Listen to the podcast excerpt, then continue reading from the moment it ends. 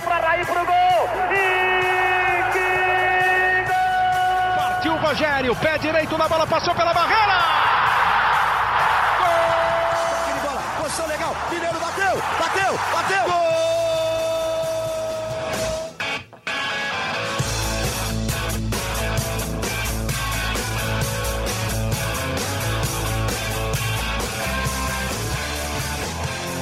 Bom dia para quem é de bom dia, boa tarde para quem é de boa tarde, boa noite para quem é de boa noite. Se você está nos ouvindo de madrugada, boa sorte. Eu sou Eduardo Rodrigues, setorista do São Paulo no GE, e esse é o podcast GE São Paulo, o último da temporada com a bola rolando. É a última vez que nós vamos estar aqui para falar do São Paulo com bola rolando, porque ontem, domingo, acabou o Campeonato Brasileiro. São Paulo venceu 4 a 0 o Goiás por 4 a 0 o Goiás o 4 a 0 mais inútil, talvez, da história do São Paulo, porque não valeu de nada. O São Paulo foi um, de um lugar a lugar nenhum, porque não conseguiu a vaga é, na próxima Libertadores, o São Paulo que se classificou para a Copa Sul-Americana, um prêmio de consolação aí para o São Paulo, que teve uma temporada irregular. A gente vai conversar muito hoje aqui sobre essa temporada de altos e baixos, duas finais que o São Paulo conseguiu, Paulistão e Sul-Americana, mas que decepcionou nas duas finais e decepcionou também no Campeonato Brasileiro. É o que a gente vai comentar bastante aqui porque o São Paulo foi uma montanha russa, né? Aquela montanha russa que a gente já conhece de muitos anos, sobe, desce, sobe, desce, a gente nunca sabe como que o São Paulo vai se portar nessa temporada. A gente já vai abrir esse podcast aqui ouvindo um áudio do Caio Domingues. O, o Caio não pôde participar, mas ele mandou um áudio de mais de seis minutos. Então você, torcedor, que está nos ouvindo aqui agora, o Caio vai desabafar. São seis minutos de Caio desabafando e vale cada segundo desse áudio. Então, a Denise, que é a nossa editora aqui hoje do podcast, vai soltar para a gente e depois a gente vai debater muita coisa aí sobre este final de ano tricolor. Denise, por favor, coloca no ar aí. E terminou ontem a temporada de 2022 para aquele torcedor que se dedica, que acompanha o São Paulo Futebol Clube. Ainda bem, uma temporada que tinha tudo para mudar a história do clube mas termina como sendo mais uma temporada sofrida para o torcedor são paulino. Enquanto esportivamente a gente pode dizer que o São Paulo até teve uma evolução, sim, comparado às últimas temporadas. O São Paulo foi semifinalista da Copa do Brasil, teve um vice-campeonato paulista, mas com uma atuação vexatória no jogo decisivo. Foi vice-campeão sul-americana, né? Também com uma atuação vexatória no jogo decisivo e mais uma vez fora da Libertadores na gestão Júlio Casares, né, que prega pelo profissionalismo e pela transparência, mas na prática a gente vê uma coisa bem diferente disso. Então, na esfera esportiva, a gente pode considerar sim que o São Paulo melhorou com relação às últimas temporadas, com exceção da de 2021, que o São Paulo ganhou o título com o Crespo, né? Mas fora das quatro linhas, as perspectivas são cada vez menores para o torcedor tricolor. Eu acho que o São Paulo evoluiu em todas as esferas é, do clube. Vamos começar por Cutia. Cutia, o Alex que se despediu agora, vários profissionais que trabalhavam lá há anos e anos se desligaram do clube. Hoje Cutia está na mão de conselheiros abnegados que poucas vezes são capacitados para exercerem as, as funções que exercem. E os resultados esportivos de Cotia esse ano já foram bem ruins. São Paulo praticamente não brigou por nada, quando comparado aos principais adversários aí, em várias vezes tomou goleadas nos confrontos diretos. Então, se Cotia vinha sendo nossa salvação, talvez não dentro de campo, mas financeiramente falando, se o São Paulo hoje vive uma catástrofe financeira, se não fosse Cutia, a coisa estaria ainda pior. Aí a gente vai para a área de preparação do São Paulo, né? O Rogério, ao que se sabe, questionou alguns jogadores que têm jogado acima do peso. Não houve melhoria nenhuma no CT, a tão, a tão prometida reforma de estrutura, a refundação da Barra Funda não aconteceu. Muito pelo contrário, né? É, continuam as mesmas pessoas que trabalham no clube há anos e que não vem conseguindo dar resultado. Uma, to, toda empresa que se preze, no final da temporada, no final do ano, faz um balanço geral de resultados e quem não entregou resultados que parta para uma próxima. Mas no São Paulo não é o que acontece, né? A gente vai agregando pessoas nessa gestão, ainda mais sabendo que ano que vem é um ano de eleição, então muito dificilmente a gente terá mexidas né, nos cargos de confiança da nossa diretoria. Quando a gente olha para a área, de, a área médica, a área de preparação física, o São Paulo continua demorando muito para recuperar jogadores, o São Paulo continua tendo um preparo físico abaixo dos nossos rivais. Então as perspectivas fora de campo para 2023 elas são assustadoras para o torcedor são paulino. Né? A gente vê que também não houve mudança na comissão técnica. Aqui não sou nem capaz de dizer que é uma decisão errada, porque eu vejo que muitos clubes aí vão mudar de treinador e hoje o São Paulo não seria a primeira opção para a maioria dos treinadores de ponta que vão estar disponíveis no mercado, né? A gente tem rival aqui de São Paulo sem treinador, a gente tem o próprio Fortaleza que está na Libertadores. São Paulo não tem plano de carreira, São Paulo não tem uma perspectiva para entrar para brigar pelas competições, então o São Paulo não seria a primeira escolha de nenhum treinador de ponta. Então talvez o Rogério, que terminou o ano muito embaixo, o Rogério teve momentos muito bons na temporada, mas terminou o ano muito mal, talvez seja assim a melhor solução para o São Paulo nesse momento. E em termos de elenco, o São Paulo divulgou aí, a gente comentou aqui no podcast, uma lista de 10 a 13 nomes que vão sair do time. E me parece praticamente impossível que a gente consiga repor 10 a 13 nomes, no mínimo na mesma intensidade, né, no mesmo nível técnico de elenco. E se a gente já está questionando aqui o nível técnico do elenco atual, você imagina esse elenco com menos 13 peças e tendo que repor sem condições financeiras para isso. Então é uma temporada que deixa o torcedor são paulino para lá de assustado, para lá de preocupado quando a gente imagina que o Campeonato Brasileiro de 2023 tende a ser o mais difícil de todos os tempos, porque a gente tem clubes de menor expressão que hoje já estão com um modelo de gestão muito mais profissional, muito mais capacitado. É só ver o Fortaleza, pelo segundo ano consecutivo na Libertadores. Quando a gente vê times de ponta com investimento pesado, com grande aporte de investidores ou até com as próprias pernas, como é o caso do Flamengo, a gente olha para o nosso horizonte e a gente sabe que São Paulo terá um ano dificílimo em 2023.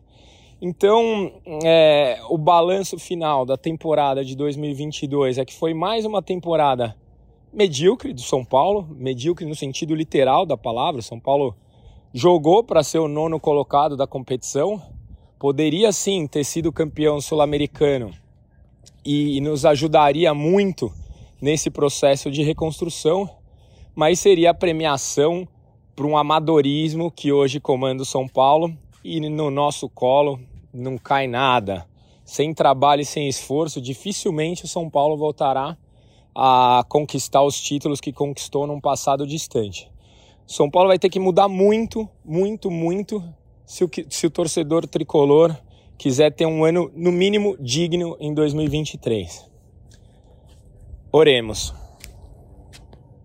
Tá aí então, Caio Domingues falando tudo e mais um pouco. No, no podcast passado, o Praz estava comigo lá no, na sala do, do podcast, né, na, na, redação da Globo, e o Caião foi duro, né? Acho que o ano para o torcedor, né? Veio forte. Já, bem, já seja bem-vindo aí ao programa.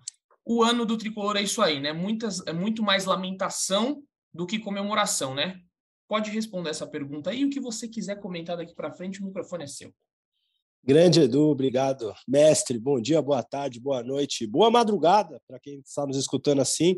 E para você, para o Leozinho, para o Caião, que não está aqui, para o Zé Edgar, que daqui a pouco também vai pintar aqui. Time completo hoje. É, a temporada do São Paulo não sei se merecia o time completo do podcast como está hoje, com todo mundo dando seu pitaco ali, Mas tudo bem, eu, eu vou nessa linha assim do Caio, acho que é muito mais de lamentação. Acho que foi um ano é, medíocre, como ele definiu no áudio. Acho que o São Paulo tinha oportunidade, teve oportunidade durante a temporada de, integrar, de entregar um ano melhor, de fazer com que sua torcida tivesse um 2022 para cima. Teve duas finais e nas duas o time jovem do Rogério Ceni não foi bem. É, vários meninos sentiram muito. A gente lembra do Diego Costa, do Wellington, do Pablo Maia, do Nestor. É, enfim, esses jogadores sentiram as finais é, é, às quais o São Paulo chegou. Então, acho que fica uma sensação de que poderia ter sido muito melhor mesmo. É, no Campeonato Brasileiro, o desempenho em jogos importantes e decisivos também não foi bom. Eu vi até um tweet seu, Edu, falando que o São Paulo perdeu pontos para três dos quatro rebaixados. E isso faz diferença. O São Paulo não ganhou do Juventude, por exemplo, que estava rebaixado já algumas rodadas. O São Paulo ganhou os dois jogos do Atlético Goianiense, que é o único é, dos rebaixados que o São Paulo ganhou, daquele jeito que ganhou no Morumbi, no último lance no, no, no, com, com o chute do Luan. Então, o São Paulo não fez por merecer essa vaga Libertadores. Se ela viesse, seria bem justa, pelo que o time apresentou, sobretudo no Campeonato Brasileiro. Acho que o auge do São Paulo não foi no Brasileirão durante a temporada, foi em alguns jogos das Copas, onde o São Paulo apresentou bom futebol. É, talvez um dos melhores jogos do ano do São Paulo tenha sido aquele 3 a 1 contra o Flamengo. E acho que diz muito sobre como faltou ao São Paulo saber é, decidir jogos, saber fazer gols em momentos importantes, é, fazer com que os seus garotos sentissem menos é, é, jogos decisivos então, acho que fica de aprendizado. Fica de aprendizado para o Ceni, que vai continuar como técnico de São Paulo para 2023. Fica de aprendizado para os muitos meninos de Cutia que fazem parte desse elenco. Fica de aprendizado é, para as referências que devem continuar, como Caleri, como Rafinha, esses caras que, que seguem no elenco, Luciano, que tem um peso importante, o Patrick, que apesar da, da discussão com o Ceni deve ser peça importante de novo em 2023. Então, acho que o ano, o ano do São Paulo flerta entre a decepção e o aprendizado. Se o São Paulo quiser fazer diferente dentro de campo, fora de campo nem se fale. Isso tá, tá, tá, tudo errado há muito tempo no São Paulo, mas se quiser fazer diferente dentro de campo, acho que ficou aprendizado das duas finais muito mal jogadas, Edu.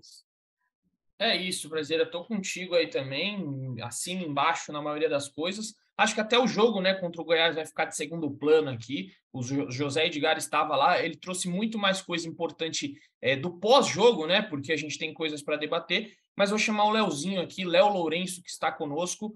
Léo, você vai na linha aí de Felipe Ruiz e do Caião sobre um ano medíocre do São Paulo, poderia ter sido melhor. Se você pudesse dar uma nota, Léo, e a sua análise, qual seria a nota e sua análise? Seja bem-vindo, meu amigo.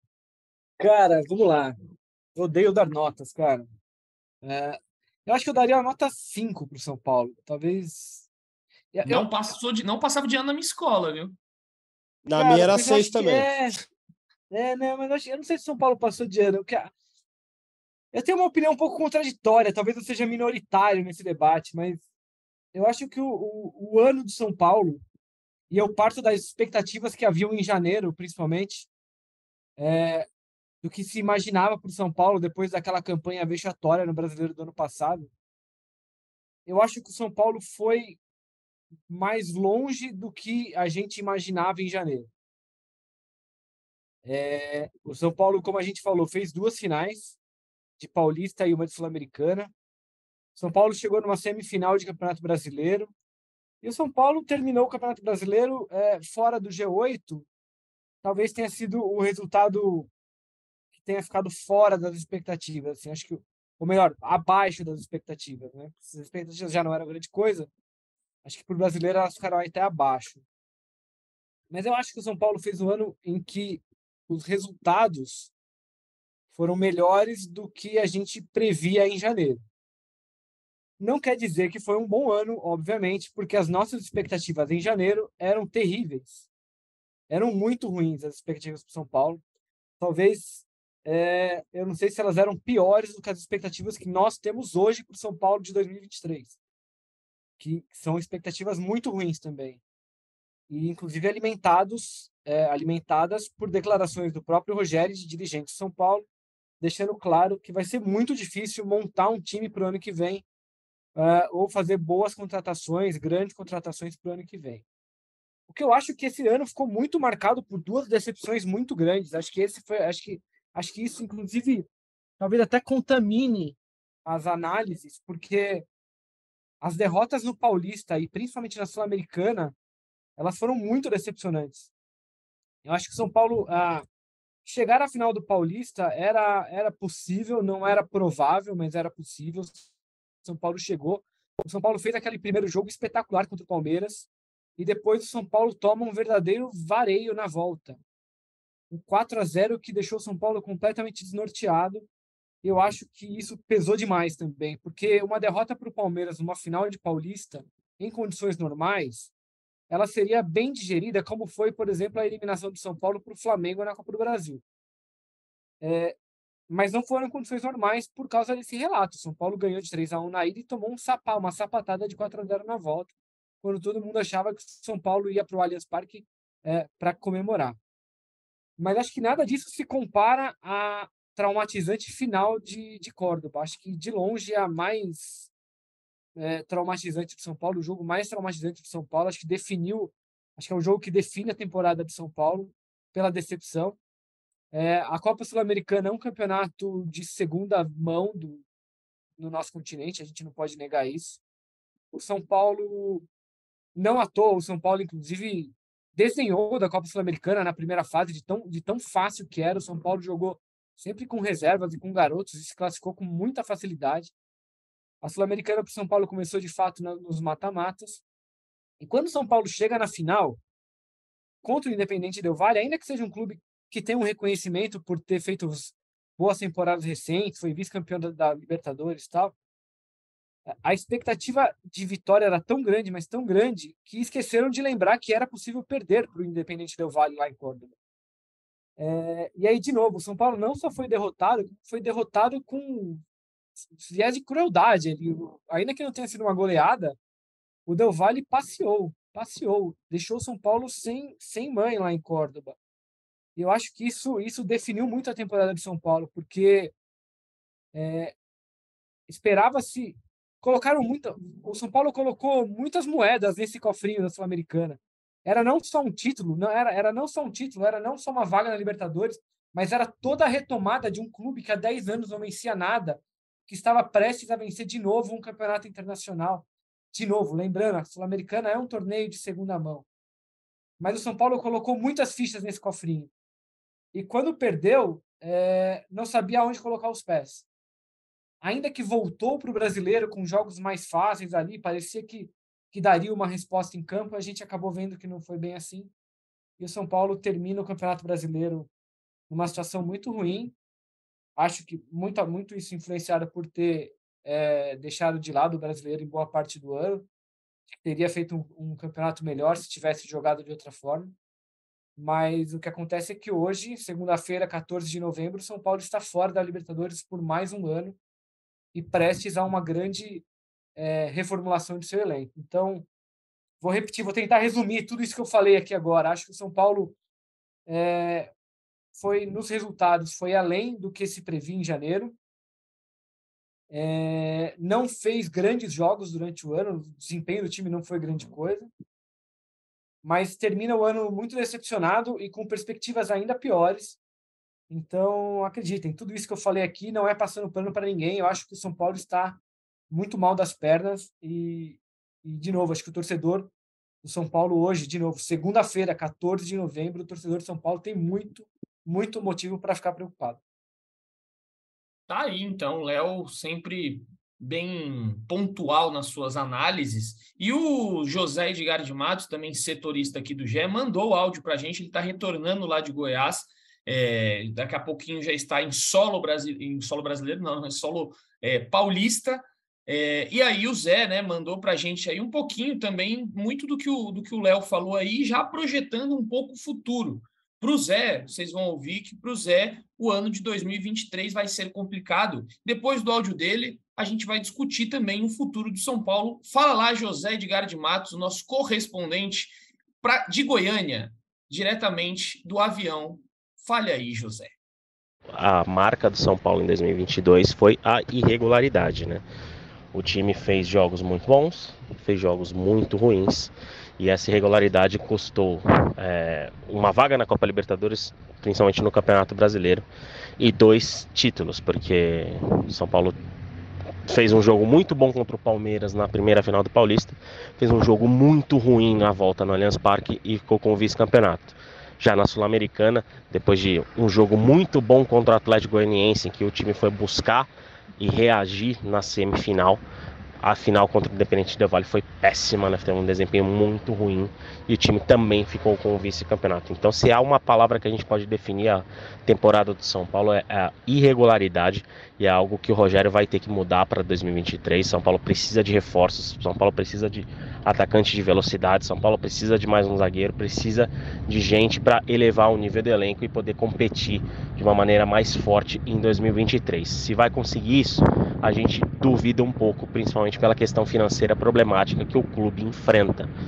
Mas São Paulo tem muitas lições para tirar de 2023, para tirar de 2022 para 2023. E, a gente, e uma das que a gente vai ver é a renovação do grupo, né? Muita gente ali já estava em fim de ciclo há alguns anos, talvez, e com o contrato acabado, como o Reinaldo tudo mais, a diretoria vai promover uma reformulação do elenco e vamos ver o perfil de jogador que vai chegar, porque reformulações são sempre complicadas e o São Paulo não tem muito mais tempo a perder. São Paulo não tem muito mais o que errar, não pode errar. Então vai ter que ser uma temporada muito certeira, principalmente da diretoria que tem boa parcela de culpa também nos problemas do São Paulo. Afinal, os jogadores né, ficaram boa parte do ano com, com, salário, com direitos de imagem atrasados. Muitos estão com direitos de imagem atrasados. Então, é difícil, por exemplo, você fazer uma cobrança 100% nos atletas se eles não estão recebendo o que foi combinado, né? Então, é um, uma temporada que de muita reflexão, que São Paulo não parece ter um rumo tão certo assim, mas tudo isso vai ter que ser corrigido num período de 40, 50 dias para Rogério começar 2023 com o elenco fortalecido e mais competitivo, porque o São Paulo não pode se contentar mais apenas com duas finais e com um nono, décimo lugar de campeonato brasileiro. São Paulo precisa brigar lá em cima e precisa brigar logo lá em cima. Tá, então, o Zé também deu o seu pitaco, falou bastante sobre o futuro e eu já vou jogar para os amigos, mas eu concordo plenamente com, com o Zé que o ano, o ano de 2023 para o São Paulo é, não, não é, não tem uma luz no fim do túnel, né? Porque o time, o clube está muito endividado, teve diversos problemas esse ano é, com pagamento de salário. A gente já vinha noticiando isso desde o ano passado. Esse ano de novo a história se repetiu. Salários atrasados. A gente informou aí, né? Os amigos é, do UOL é, informaram na semana passada. A gente confirmou que o Éder saiu e, e o São Paulo vai continuar pagando ele por 24 meses. Olha só o outro buraco que o São Paulo se enfia, já está pagando Hernani, já paga Daniel Alves. Muitos torcedores me lembraram que ainda paga o Jusilei. E Edu, ainda... Só lembrando, o Éder, o Éder jogou duas temporadas no São Paulo e vai continuar recebendo por mais duas. Exatamente. A gente, fizer, a gente não tem os valores, mas dá para imaginar que numa conta, né? Talvez ele tenha recebido só metade do que, ele, do que prometeram para ele durante Ex Exatamente, que loucura. Que loucura! Foi mais ou menos o que aconteceu aí é, com o Hernanes. É, o Hernanes, pelo que eu soube, abriu mão de uma parte do que ele ia receber e ainda tinha 5 milhões para receber do São Paulo. É muita grana, 5 milhões, né? Se a gente for analisar aí, o Daniel Alves também é, nem se fala, que, que é uma, como diz aí, aposentadoria. O Daniel Alves vai se aposentar e vai continuar recebendo do São Quase Paulo. 500 paus por mês. Conta, conta, como jogador de São Paulo na Copa ou não? Porque tá é, então, recebendo, né? Tá na folha. Os, super, os supersticiosos aí que consideram que sempre teve um São Paulino no elenco, tá, tá considerando Daniel Alves como, como do São Paulo nessa questão. E aí a gente vai ter um 2023 aí com, com diversos problemas, né? Queria saber de você, Prazé, se você fosse o, o dirigente ali, você daria carta branca a Rogério Ceni para deixar embora quem quer e contratar quem ele quiser, ou você que mandaria ali falava, não, a gente vai ter uma política de austeridade, ou o diretor Felipe Ruiz seria mão aberta, vamos usar o que a gente não tem. O que você faria, Felipe Ruiz? É, é bom brincar no C, né, Edu? Que jamais eu teria o dinheiro que o São Paulo tem, ou não tem, porque nem sempre paga, mas eu jamais conseguiria fazer o que o São Paulo pode fazer no mercado. Agora, eu não daria carta branca ao Ceni, não. Eu acho que a política tem que ser de austeridade, sim. Eu acho que o São Paulo tem exemplos aí é, para se guiar de clubes que colocaram as finanças em ordem, clubes maiores, clubes menores, clubes intermediários. Tem todos os exemplos do Brasil para o São Paulo mirar e, e, seguir esse caminho. Eu acho que é muito perigoso é, o São Paulo fazer grandes projeções no mercado, trazer jogadores de nome, como fez em todos os últimos anos. Vocês falaram aí de Hernanes, teve Pato, que abriu mão de receber tudo que tinha de São Paulo, que era uma bolada. Daniel Alves, que ainda recebe, Éder, próprio Miranda agora que está saindo veio com um salário alto. Então, assim, o São Paulo já fez tudo que tinha para fazer, já investiu muito, não conseguiu os títulos, aumentou a sua dívida, que hoje está na casa dos 700 milhões. O São Paulo fez tudo que não poderia fazer nos últimos anos. Eu acho que beira a última chance. Se o São Paulo é, quisesse reconstruir como clube, sem virar SAF, que é algo que o Ceni fala direto na coletiva, se o São Paulo quisesse reconstruir é, com, com as próprias pernas, beira a última chance. Ou é agora, ou é para a próxima temporada, ou não vai acontecer mais. Se o São Paulo bater um bilhão de dívida, já está nos 700 milhões, esquece, é algo que nunca mais você vai recuperar, nunca mais você vai é, se tornar um clube ali financeiramente estável, bem viável. Então, eu acho que para a próxima temporada tem que ser com austeridade, tem que ser com nomes baratos, tem que ser com visão de mercado, algo que o São Paulo sabia fazer em outras temporadas, fez tanto é, nos anos 2000 ali, com times que ganharam é, tudo, Libertadores, Mundial, com jogadores que nem, nem tinham tanto nome à época ainda, a gente vai lembrar de Danilo, Mineiro, Fabão, é, Grafite, tantos outros. Então, acho que o São Paulo tem até o próprio São Paulo como exemplo, Edu. Então, se eu fosse diretor do São Paulo, era austeridade total, era diminuir essa folha salarial em 40%, 50%, era realmente se desfazer de jogadores que ganham é, salários elevados. São Paulo não pode fazer isso agora. E era tentar pôr a casa em ordem para o São Paulo não ter como última alternativa virar SAF. É, eu conversei. Eu conversei. O Léo foi bem agora. Ele, ele para falar, ele apertou Oi. o mudo. Gostei, Léo. Vai lá. Eu tô acostumado. A gente aperta os botões errados. Ô, Prazo, deixa eu só te fazer uma pergunta, cara. Você hum. acredita em austeridade de uma diretoria no ano em que essa diretoria é, lutará pela reeleição de São Paulo? Excelente ponto, Léo. Não acredito, não acredito. Acho que o próprio Ceni é curioso, né? Porque o Rogério, é, ele, eu acho que ele é muito importante para São Paulo. Ele tem pontos muito, muito positivos. Só que o Rogério chega na coletiva e em nenhum momento ele prega. A gente vai ter autoridade. Ele fala: tem duas opções. Ou a gente faz isso, ou a gente investe para ganhar e monta um time bom. Ou seja, nem o próprio Rogério talvez acredite que o São Paulo vai guiar isso. Vai, vai, vai ter austeridade, né, Léo? O próprio Rogério deixou essa porta aberta. Assim, para quem quem acompanha o São Paulo, não haveria outro caminho ao São Paulo a não ser é, contratações tranquilas, pequenas, aposta na base. Mas o ano, o ano que vem de São Paulo será atípico, porque será um ano de campanha eleitoral e de reeleição da diretoria, porque é, agora no São Paulo a, o presidente pode ser reeleito.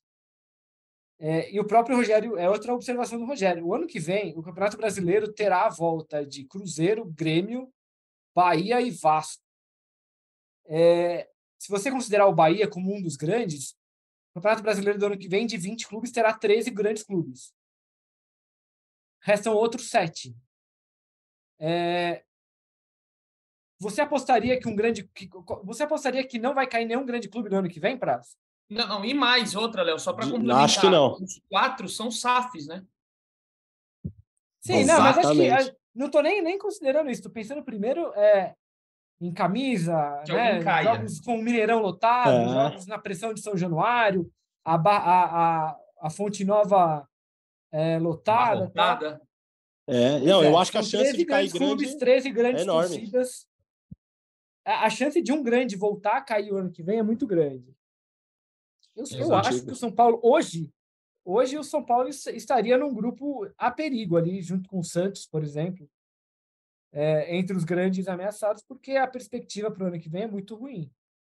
Então, é um cenário que não me permite imaginar que a atual diretoria do São Paulo vai simplesmente abrir mão de fazer algumas contratações mais caras, jogadores salários mais altos, até por uma pelo, pelo próprio risco do São Paulo no brasileiro do ano que vem. Né? É. E, e Léo, Edu, ontem o Rogério deixa muito claro na coletiva, talvez a hora que ele mais foi sincero na última coletiva dele no ano é quando o Felipe Cury, amigo nosso aqui, pergunta: Mas e 2023, Rogério? Ele fala, sendo bem sincero com você, 2023 eu não sei. Eu não sei quem vai quem, quem virá, o São Paulo deve contratar, eu tô contigo, acho que o São Paulo vai trazer jogadores até de um pouquinho mais nome. Então o Rogério deixou claro que nem ele sabe como vai ser 2023. Né? É, eu, eu, conversei a eh, semana passada com algumas pessoas do clube, né, exatamente sobre isso aí, sobre vai contratar é, nomes de peso ou vai ter uma política austera? E me responderam exatamente isso que o Léo tá, trouxe a, a, a, pauta aqui, né? Ó, ano que vem sobem quatro grandes, quatro SAFs. Se a gente não contratar, a gente cai. E aí é o problema de ficar marcado para o resto da história como presidente Júlio Casares o responsável por derrubar o São Paulo para a segunda divisão. Conhecendo muito bem a diretoria, eles jamais vão deixar isso acontecer. Quando começar ali Paulista, São Paulo e meio mal, eles trazem um argentino aí por 32 milhões de reais, trazem um qualquer mais um, um, mais um. Então, a questão, a questão é que assim, você não pode errar de novo num Orejuela. É, exato. Você, e ele volta, hein? é, O Orejuela volta, hein? Você não pode errar de novo no Éder. Você não pode apostar tanto no Galopo e ficar torcendo para que 2023 seja diferente, porque 2022 foi muito ruim no Galo. Então, o São Paulo, acho que, acho que assim, é óbvio que o São Paulo terá que contratar, isso é inevitável. Não dá para, ainda mais com essa provável reformulação, tanta gente saindo do São Paulo vai ter que ir atrás de, de jogador novo. O que o São Paulo não, não tem é o direito de errar nessas contratações. Não tem É, o não. direito. Mesmo que gaste dinheiro, se for um dinheiro bem gasto, ninguém vai reclamar. O que você não Sim. pode é gastar dinheiro como o São Paulo vem gastando recentemente. Né? Não, não pode, tem que analisar muito bem jogadores que têm histórico de lesão, como é o caso do Nicão, que, né, que ficou. Pois pô, é, e a gente acabou, estamos falando mal do São Paulo aqui há 40 minutos e só agora lembramos do Nicão, né, cara? É, pois Você é, imagina. porque Pois é. Nicão praticamente não jogou na temporada, né? O Nicão, Hum. é, vou até ver aqui, mas se ele tiver mais do que 30 jogos, eu acho muito. Uma temporada que o São Paulo jogou 76 partidas, o Nicão se eu não me engano, 32. 32. 32 32, jogos. metade. Metade, é um pouco menos da metade, né? Foram 76, ele jogou 32. Não, muito é. menos que a metade, né? Menos da metade. Menos da metade. A- a- mu- Absurdo, assim. Um jogador co- como ele, o último jogo foi em agosto, dia 28 de agosto. Olha só o, o que o São Paulo e o tanto de dinheiro, né? Foi teve luvas que a gente sabe, teve luvas ali para o empresário. Parece que na, no momento do chapéu em cima do Inter ali, o São Paulo deu um pouquinho mais de grana. É um salário que é muito alto, ou seja, co- complicada a situação do São Paulo. Tô- Nada animador, nada animador para o ano que vem.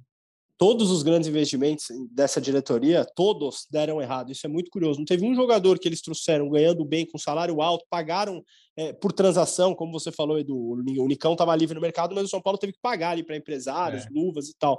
Então, assim, é só você lembrar: Éder deu errado, Orejuela deu errado, Nicão deu errado. Os jogadores que deram certo nas contratações foram aqueles que vieram ganhando menos ali, né? Foram, foram Patrick, acertos.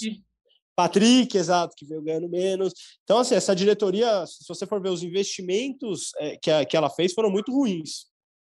É, e você você tem ele Galopo ainda que está mostrando, né, nesse jogo aí contra o Goiás, deu demonstração de que pode jogar bem. Me pareceu muito Felipe Ruiz lá no CT de Cotia esse final de semana, que a gente foi bater uma bola lá no CT de Cotia, um convite que a gente recebeu, parecia Felipe Ruiz é, no meio de campo São Paulino ali, foi ditou o ritmo, né, lá em Goiânia. você levantou a bola só para eu falar do chapéu que você deu, né?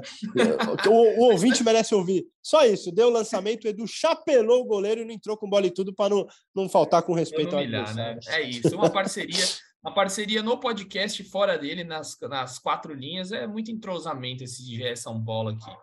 Mas enfim, vamos ver né, o, que, o que resguarda. Eu até te separei uma aspa aqui que o, que o Ceni falou, que o, o Praz já meio que adiantou, que ele fala: para o ano que vem acho que é uma incógnita ainda. Vamos descobrir lá pelo dia 2 de janeiro, que, que é qual realmente é o objetivo, o que conseguimos avançar.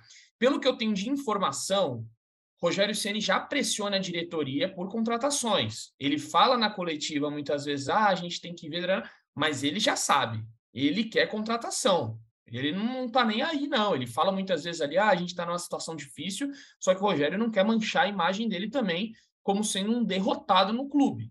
Então, Rogério Ceni já pede contratações aí. Bom, para a gente só avançar um pouco naqui, que a gente já falou bastante de futuro no podcast passado, vamos lá para aquele momento, né? Para aquele momento que Felipe Ruiz eternizou aqui nesse podcast, que Felipe Ruiz é, colocou em prática, que é o top 3, mas não é o top 3 do jogo contra o Goiás, é o top 3 da temporada. Vou começar aqui antes de. Hoje eu vou abrir uma exceção, porque o, o José Edgar está, como falei, voltando de Goiânia, e ele mandou para a gente um áudio aí falando deste top 3, só que ele só mandou o positivo. Olha como é que o José é. Agora eu tentei mandar mensagem para ele, ele está no avião. Então, assim, ele não quis se comprometer, só mandou o top 3 positivo. A Denise vai colocar para a gente aí José Edgar com seu top 3 positivo da temporada.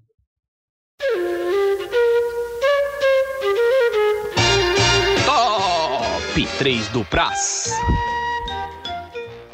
Bom, vamos incorporar o Felipe Ruiz, né, e fazer o nosso top 3, mas é difícil fazer um top 3 de maneira incontestável dessa temporada do São Paulo, convenhamos, né?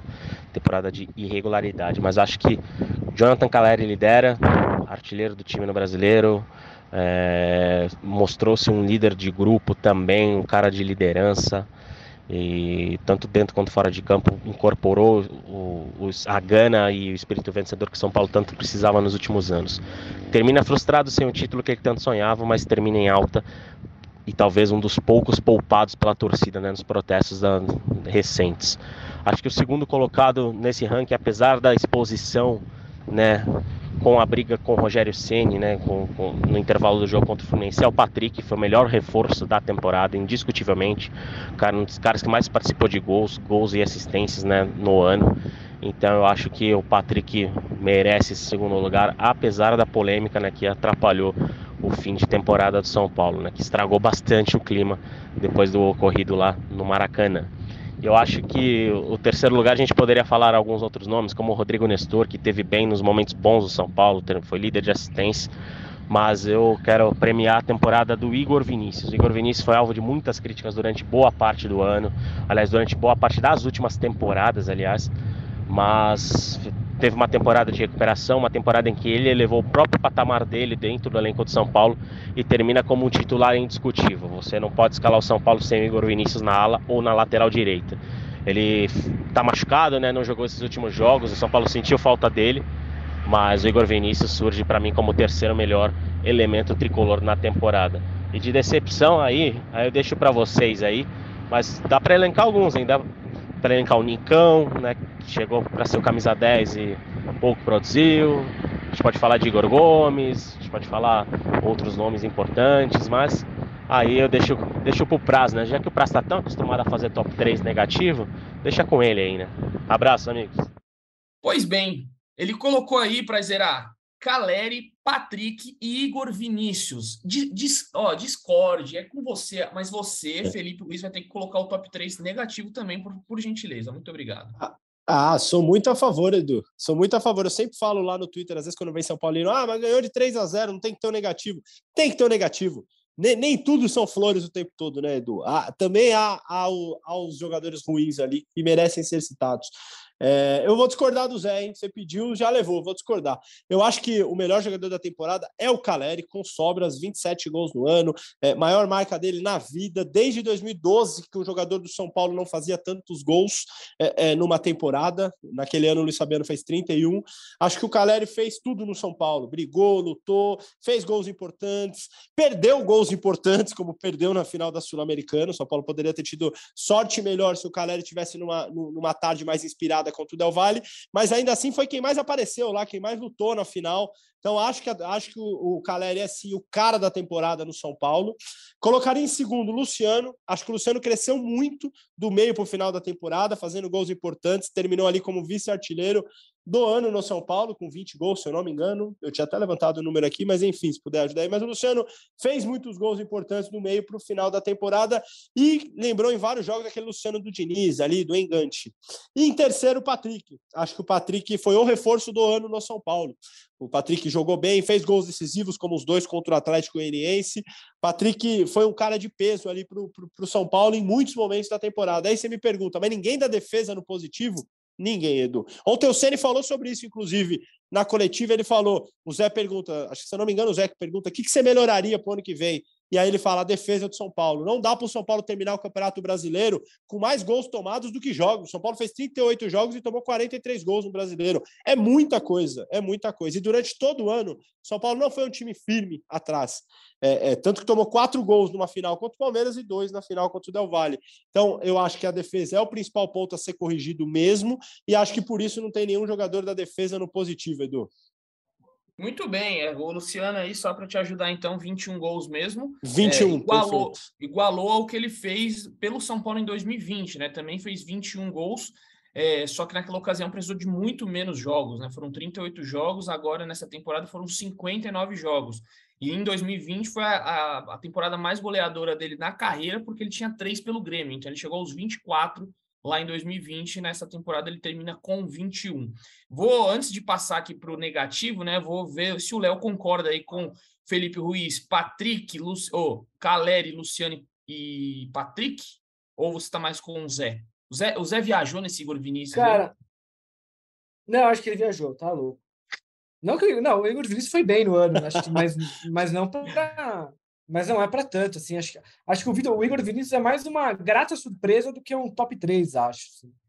É, de novo, é né, pensando, eu... pensando em hum. expectativa, do que se imaginava no começo do ano e depois do que ele entregou, é, tudo bem, mas não é para, não é, não é, não é, não é. É a menção é. honrosa Zé, do prazo. Provável. Menção honrosa. O Zé não estava puro quando fez o top 3 dele.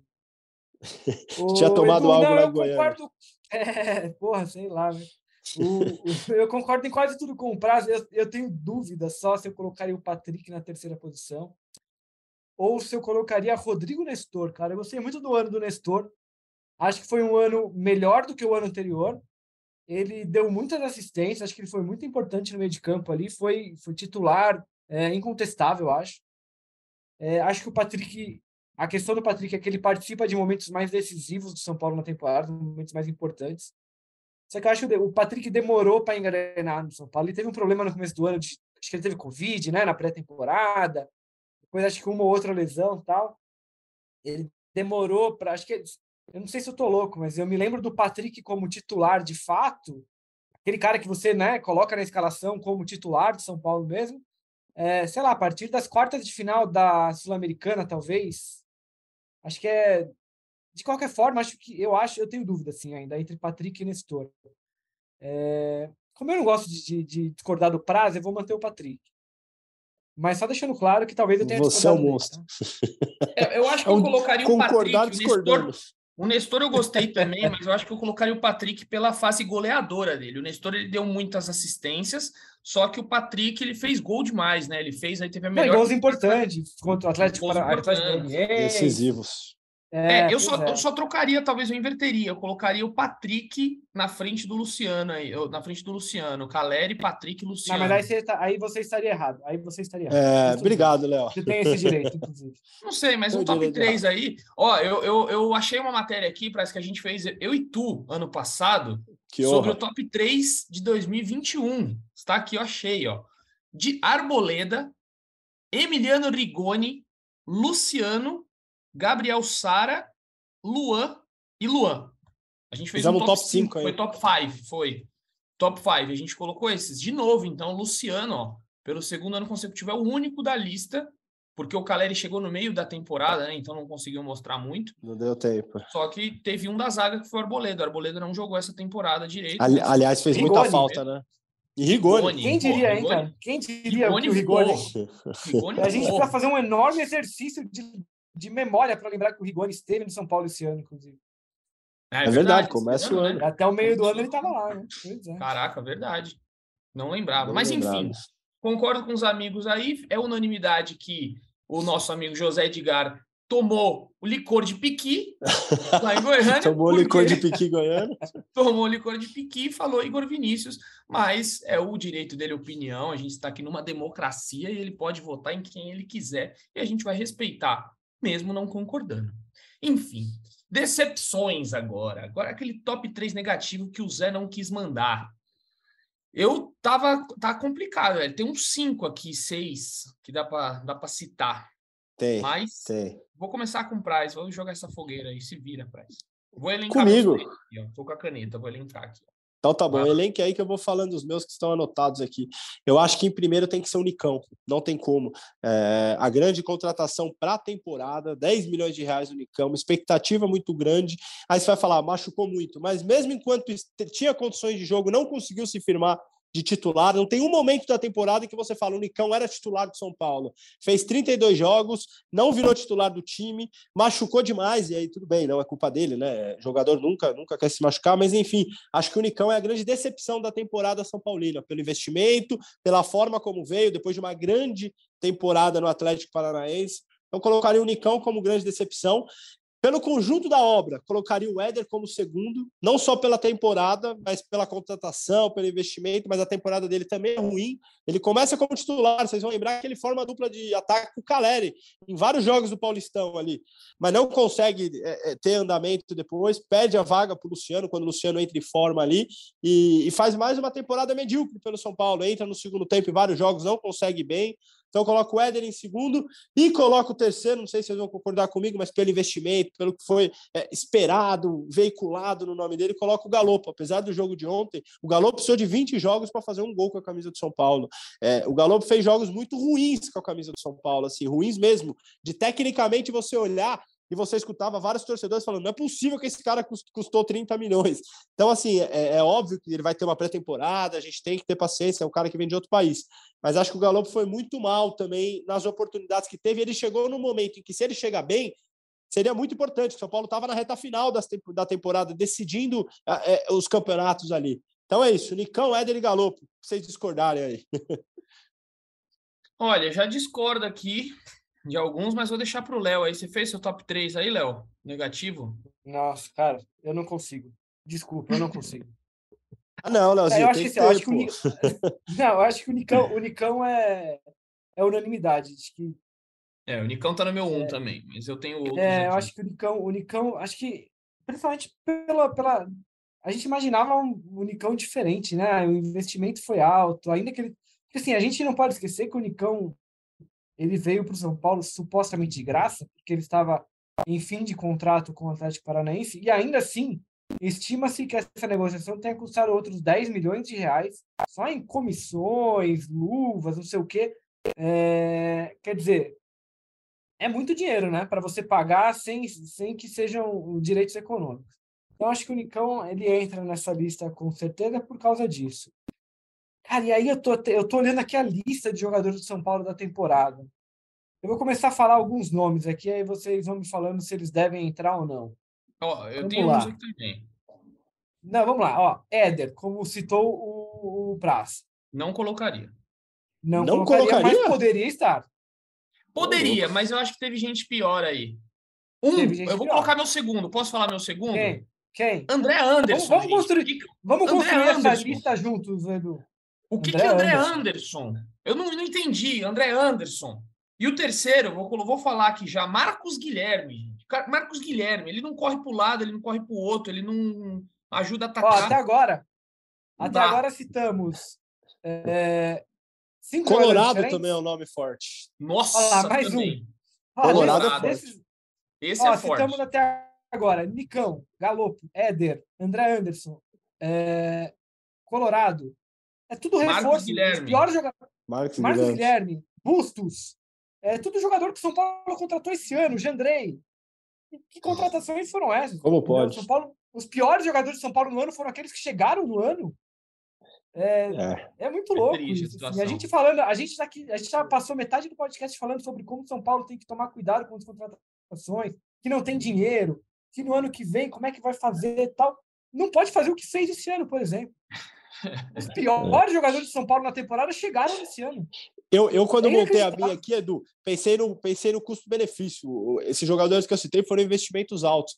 Mas, como eu sou uma metamorfose ambulante, você já me convenceu. Com a sua explanação sobre o Marcos Guilherme, você me convenceu. Tira não, o Galopo e coloca o Marcos Guilherme em terceiro, cara. Marcos Guilherme não dá. E, ó, eu acho pois que é. ele teve mais chance que o Galopo, ó. Marcos Guilherme, vamos ver quantos jogos ele teve. Ele jogou mais do que o Galopo em. 17 jogos. jogos. O Galopo fez 21. Ah, então tá, não teve. Então errei, mas mesmo é, assim. É, mas mesmo assim. O Galo tem assim. adaptação ao futebol brasileiro. Sim, Dá sim, pra colocar essa exato. Cara, ele era um menino do Banfield, que, pô, o Banfield, é o Banfield, né? Perto do São Paulo. Com todo respeito ao Banfield, mas não tem. Então, mas, por exemplo, o Galopo. É, mas o Galopo, por exemplo, o Galopo foi, foi, foi relacionado para todos os jogos do São Paulo desde que ele foi contratado. O Galopo entrou em campo em 21 jogos, não é pouco, não é pouco. Se você pensar que ele fez 28, eles foram 28 jogos do São Paulo desde que ele chegou. Ele entrou em campo em 21. E mesmo assim, a gente está aqui dizendo se ele foi bem ou não foi bem. Pô, mas se ele tanta adaptação assim, que mais que ele precisa, sabe? Óbvio que às vezes as coisas demoram a engrenar. A gente vai lembrar do, do Gabriel Neves, é um caso clássico, que até junho estava todo mundo dando que ele ia embora do São Paulo. Mas poxa, é, é preciso dar respostas, né? A gente não pode também, torcedor de São Paulo não pode esperar para sempre. Mas é isso, ó. Bustos também. É, quem mais? Coitado, Thiago Couto fez três jogos, fez três jogos horríveis. Nossa, foi. Eu não sei. É, se a nota, de corte, for, a nota de corte for, é, for baixa, alta, não sei, mas o Thiago Couto também. Rigoni, a gente acabou de falar que a gente quase esqueceu que o Rigoni jogou esse ano no São Paulo. E, e, os poucos jogos que ele fez foram terríveis, terríveis, terríveis. Mas vocês não podem muretar, não. não tá lá mais, né? Os, do, é? os, dois, os, os dois tem que elencar os três ali, cara. Eu coloquei o meu, eu, troquei pra mim já elenquei. Nicão... Eu tô enrolando aqui. Eu tô enrolando é, por total não. incapacidade de chegar a três, a três nomes, eu, cara. Eu vou mudar aqui, ó. Eu vou, eu vou colocar Nicão, Marcos Guilherme. Top 10, top 10. Vamos no top 10. Então, Nicão, Marcos Guilherme, Colorado. Nicão, Marcos Guilherme, Colorado. Pronto. Vou tirar o Galo. O Igor Gomes teve um primeiro semestre muito bom, acho que não merece. O Igor Gomes ficou no meio é, ali, acho que não. no razoável. É, teve umas decepçõezinhas dele aí, mas é isso. Nicão, Marcos Guilherme e Andrés Colorado, meu. Léo. Tá bom, então cadê? eu vou de Nicão. Eu vou de Nicão. É, eu vou de Rigoni. Eu acabei de lembrar do Rigoni, cara. Estou, estou enraivecido aqui. Lembrarem, a gente esqueceu do Rigoni, cara. Ele fez seis meses terríveis no São Paulo, terríveis, terríveis. Verdade. Rigoni é verdade. e Uh, Marcos ah, Guedes, vai, vou concordar Joga com pro alto e pega o Essa joguei um pro igual as cartinhas da Xuxa. Pronto. Ó, então fechamos assim, decepções do ano passado, que eu fiz com Felipe Ruiz. Daniel Alves, de 2021, Pablo, Orejuela, Benítez e Éder. O Éder flertando de novo aí com a decepção. Olha só que, que passagem do Éder, hein? Né? É. O Adler quase foi embora no, no final do ano passado, vocês vão lembrar, ele chegou a pedir para ir embora. Ele foi convencido a ficar e não deu resposta. Passagem é. decepcionante. Subiu o salário e tudo mais, e uma decepção tremenda. Quem também foi embora, então, para a gente chegando ao fim aqui, que hoje esse podcast aqui se alongou bastante, né? O último da temporada de bola rolando. A gente pode ser que volte aqui, né, para falar, quem sabe, de uma contratação bombástica, alguma coisa que aconteça mas agora é Copa do Mundo, então a gente vai ficar um pouquinho mais focado na Copa do Mundo, sempre com notícias do tricolor. Só para deixar informado aqui você, torcedor, o Miranda, né, já se despediu do clube. Tem um vídeo muito bonito que o São Paulo fez, emocionante. Lá no GE a gente subiu algumas fotos. É, o Éder também já está de partida, né? Já tem, já está tudo certo para o Éder deixar o clube, como a gente informou mais cedo aqui, vai continuar recebendo. Muitas outras saídas acontecendo. Reinaldo é, informou ontem, né? Anunciou que sim, foi o último jogo dele com a camisa do São Paulo. Então, contratado em 2013, o Reinaldo deixa o São Paulo após nove anos. Teve aí, né, um empréstimo para Ponte, um empréstimo para Chapecoense, mas ele fez a maior parte da história dele no tricolor. Ele deixando o clube, a gente vai informar aí com certeza, né, novas chegadas, novas saídas. Como é que tá o mercado? O Léozinho, ó, que vai estar tá mais focado no São Paulo, como é que tá? Tem alguma novidade aí, Léo, que a gente não ainda não informou ou por enquanto tudo parado? Não, acho que é depois jogo de ontem só o Reinaldo que confirmou, né, que não fica. É, já era, já estava meio claro para todo mundo que não ficaria aí, mas pelo menos ouvimos da boca do próprio Reinaldo que ele não fica. Agora faltam algumas é, algumas outras situações. É, o São Paulo me parece que o São Paulo antes de tudo vai terminar de fazer essa essa essa limpa, não sei, eu acho limpa um nome feio, não, não quero falar limpa, mas essa vai terminar de fazer, de, de concretizar as saídas dos jogadores. Reformulação, né? Reformulação, é. Que, que ela, ela vai começar para os jogadores que estão terminando o contrato. Acho que antes disso não deve ter novos reforços. Tem o caso do próprio Marquinhos Gabriel, que a gente citou agora, do Colorado, que são atletas todos que a perspectiva é de que eles saiam mesmo. Falta ainda concretizar, né? É, imagino que esses são os próximos. Tem o, a, o, Rafinha e o Gabriel Neves devem ficar, o que tudo indica, eles vão renovar. O Rafinha provavelmente por uma temporada, o Gabriel por mais três. É, acho, que, acho que essas são as próximas movimentações de São Paulo. Eu imagino que só a partir daí é que a gente vai começar a ter uma noção de quem o São Paulo vai trazer como reforço para o ano que vem. Tá aí, é, pelo que eu já, já ouvi, né, de muita gente é, ali no clube também, vão, um principal reforço vai ser o ponta rápido pelos lados, né, o Caio ainda demora um pouquinho para voltar, mas o São Paulo vai focar nisso daí. É, pelo que deu a entender, o Rogério vai querer mais um zagueiro, falou que a parte defensiva é um problema, o Miranda saindo, o Luizão vai deixar o clube também, não vai renovar, então a zaga vai ser um problema para o São Paulo e precisa de um 10, né? São Paulo não tem um 10 há muitos anos, é o Nestor que vem jogando, às vezes o Patrick, o São Paulo nunca tem definido quem é o 10, aquele é, Paulo Henrique Ganso que o São Paulo teve, talvez o último 10, 10 mesmo que o São Paulo teve, foi Paulo Henrique Ganso. Teve o Benítez, né? Mas o Benítez não jogou aquele futebol que a gente esperava. É, só, é, só duas que acho que até você deu recentemente que são importantes também. O Lisieiro deve estar voltando, o Orejuela também, são jogadores com, com empréstimos no fim. É, eles devem voltar ao São Paulo agora. Provavelmente serão avaliados pelo Rogério, até porque, como a gente vem falando aqui, o São Paulo não tem dinheiro para contratar. Seria de bom, bom tom, pelo menos, observar esses dois jogadores por, por um tempo para saber se eles podem ajudar. O Lisieiro, inclusive, pode jogar como lateral esquerdo. O Reinaldo está saindo. Acho que ele pode, pode ajudar. O Orejuela foi muito mal quando esteve em São Paulo, foi muito mal no Grêmio, foi muito mal no Atlético Paranaense. Não imagino que. Mas tem contrato, então o São Paulo também não pode simplesmente se livrar do cara. É, são dois jogadores em fim de contrato que, que devem se reapresentar no dia 14. São Paulo volta das férias dia 14 de dezembro. E aí a gente vai ter, provavelmente até lá, teremos uma noção melhor do elenco de São Paulo para 23. É isso aí. Então, Felipe Ruiz, deixe sua consideração final aí em podcast hoje muito mais opinativo, né? Mas que foi sempre muito, sempre é muito bom estar com os amigos aqui falando do tricolor, porque acabou a temporada e agora vamos ver o que reserva para o São Paulo em 2023. Muito obrigado, meu amigo. Até a próxima.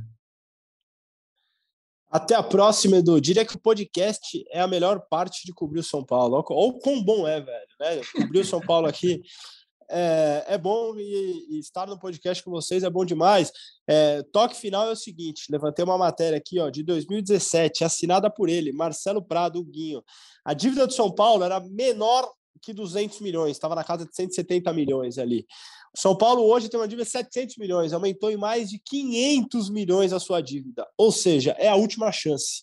Se o São Paulo não mudar a sua rota, não mudar o seu destino para 2023, e eu tô com o Léo, acho que é uma chance hoje é maior de não mudar, são Paulo vai virar uma SAF, ou vai ter uma dívida que é impagável, é, vai cair um dia, se continuar assim, vai cair para a segunda divisão, algo que nunca aconteceu na sua história. Então, o São Paulo tem ali a, sua, a última chance da sua história de mudar a rota. Vamos ver o que vai acontecer em 2023. Quem viver, verá.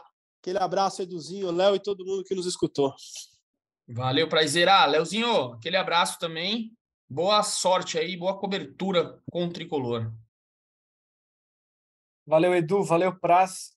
Só lembrando que no ano passado também ouvimos o mesmo discurso de que o São Paulo faria poucas contratações, seriam contratações pontuais. É, depois o amigo do Murici vazou um áudio, o Vladimir, o Vanderlei, ou Vladimir, não me lembro agora. Mas esse áudio foi, foi vazado, né?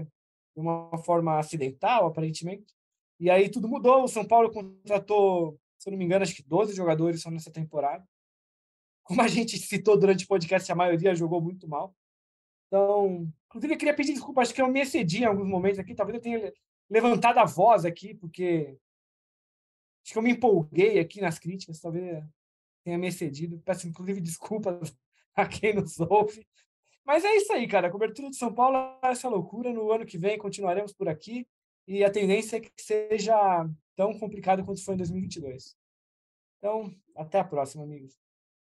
É isso, Leozinho. Não se excedeu porque realmente esta loucura que a gente vive cobrindo São Paulo, que não vai nos levar a Libertadores do ano que vem, né? Mais uma vez ficaremos de fora da Libertadores, das aquelas viagens legais pela Libertadores, não vamos, amigos. Então, ficaremos aqui no Brasil, cobrindo a Copa do Brasil, a Copa Sul-Americana.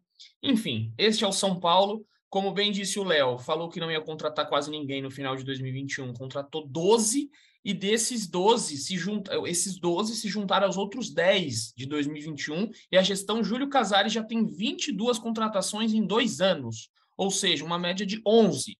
Podemos esperar aí talvez mais 11 jogadores para o ano que vem? eu não duvido. Sinceramente, eu não duvido que pode se manter a média de 11 jogadores.